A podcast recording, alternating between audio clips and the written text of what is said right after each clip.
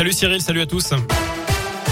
Et une info pratique euh, pour débuter avec l'autoroute A89 qui sera fermée dans les deux sens les deux nuits qui viennent entre Balbigny et la tour de Savagny euh, près de Lyon, la tour de Salvagny même.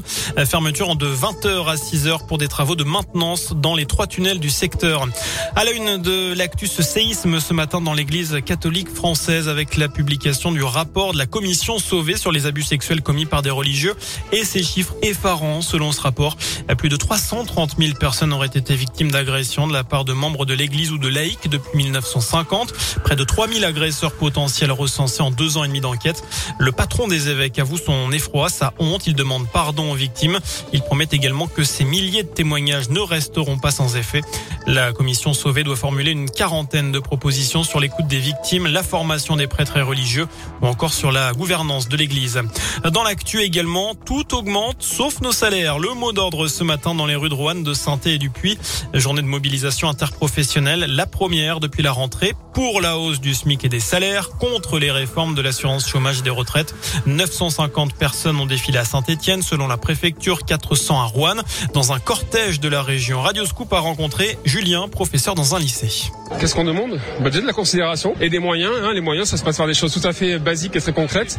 Je suis dans un établissement de 120 enseignants. Euh, on n'a qu'un photocopieur qui marche euh, parce qu'on nous dit qu'on n'a pas assez de sous pour, euh, pour en avoir trois, par exemple. Des choses comme ça. On a des classes surchargées avec 35, 35 euh, élèves. Euh, voilà, des dégradations euh, progressives de, de nos conditions de travail. Donc on veut des moyens supplémentaires, par exemple, pour nous, enseignants. Voilà des propos recueillis par Florentin Grandjean. Vous noterez que cette mobilisation provoque plusieurs perturbations dans les transports. C'était le cas aussi dans les crèches. Le détail, c'est sur radioscoop.com. La fin de la prise d'otage dans une prison de l'Orne. Un détenu qui purge une peine de réclusion criminelle à perpétuité a retenu deux agents pénitentiaires au sein de la prison de Condé-sur-Sarthe. L'un d'eux a été blessé à l'œil. Il s'est finalement rendu. Hein, je parle du, du détenu. Une prise d'otage avait déjà eu lieu en juin dernier dans cet établissement pénitentiaire. Deux surveillants, dont un stagiaire, avaient alors été retenus pendant 5 heures par un détenu qui avait d'ailleurs été relâché par la suite. En bref, une saison de tolérance et de clémence pour les voitures mal chaussées. Les chaînes pneus neige ou 4 saisons deviennent obligatoires à partir du 1er novembre dans une partie au moins de 48 départements, dont la Loire et la Haute-Loire. Mais si vous n'en avez pas dès cet hiver, ce ne sera finalement pas sanctionné. Annonce hier du ministère de l'Intérieur. Alors obligation mais pas de sanction. Est-ce que vous allez vous équiper en pneus hiver cette année? C'est la question du jour sur radioscoop.com. Vous avez jusqu'à 19h pour répondre sur notre site internet. On termine avec un petit mot de sport.